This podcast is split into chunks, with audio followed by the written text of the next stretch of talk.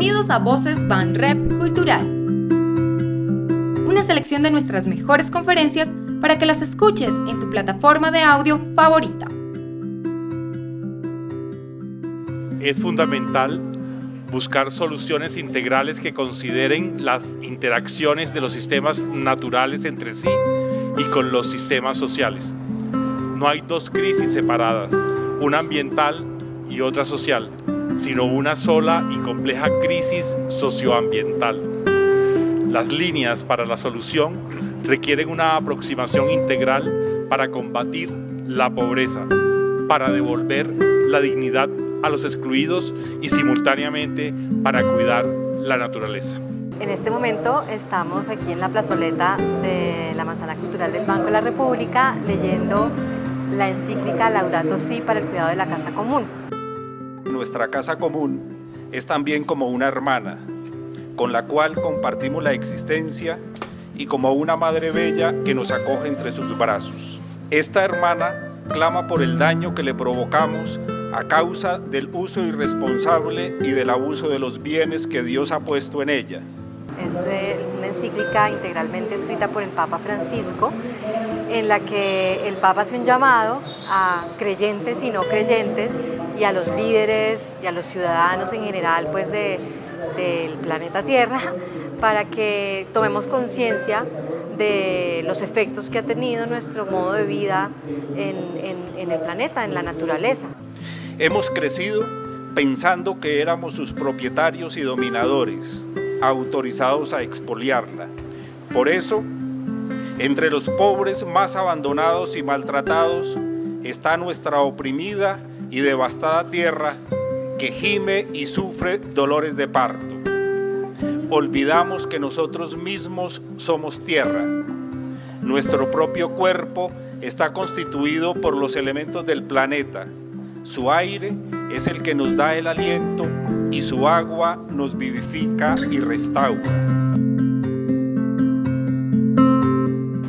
La encíclica del Papa Francisco reconoce enfáticamente la responsabilidad de los seres humanos en este proceso de deterioro ambiental. La encíclica es una invitación a tomar conciencia sobre estos cambios y asumir la responsabilidad que estos conllevan a propiciar cambios desde esferas cotidianas y políticas.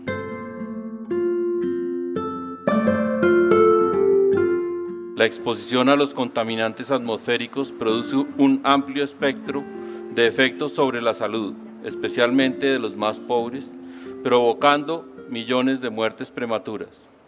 La tecnología que, ligada a las finanzas, pretende ser la única solución a los problemas, de hecho suele ser incapaz de ver el misterio de las múltiples relaciones que existen entre las cosas y por eso a veces resuelve un problema creando otros. La tierra, nuestra casa, parece convertirse cada vez más en un inmenso depósito de porquería.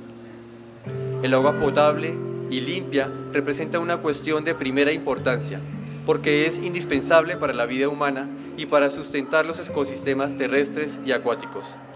Un problema particularmente serio es el de la calidad del agua disponible para los pobres, que provoca muchas muertes todos los días. Entre los pobres son frecuentes enfermedades relacionadas con el agua, incluidas las causadas por microorganismos y por sustancias químicas.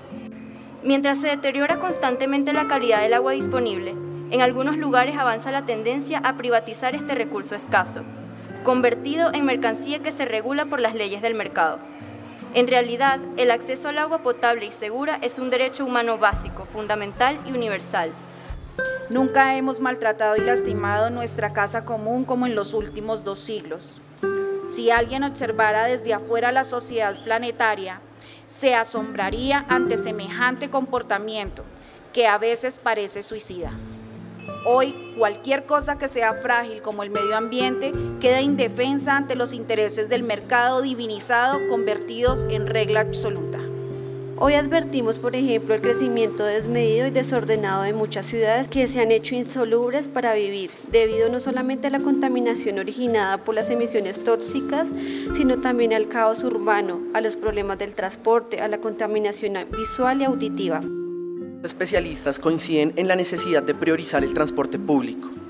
Pero algunas medidas necesarias difícilmente se, serán pacíficamente aceptadas por la sociedad sin una mejora sustancial de este transporte que en muchas ciudades significa un trato indigno a las personas debido a la aglomeración, a la inconformidad o a la baja frecuencia de los servicios y a la inseguridad.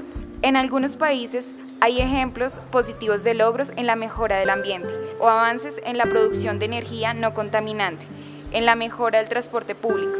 Estas acciones no resuelven los problemas globales, pero confirman que el ser humano todavía es capaz de intervenir positivamente, como ha sido creado para amar.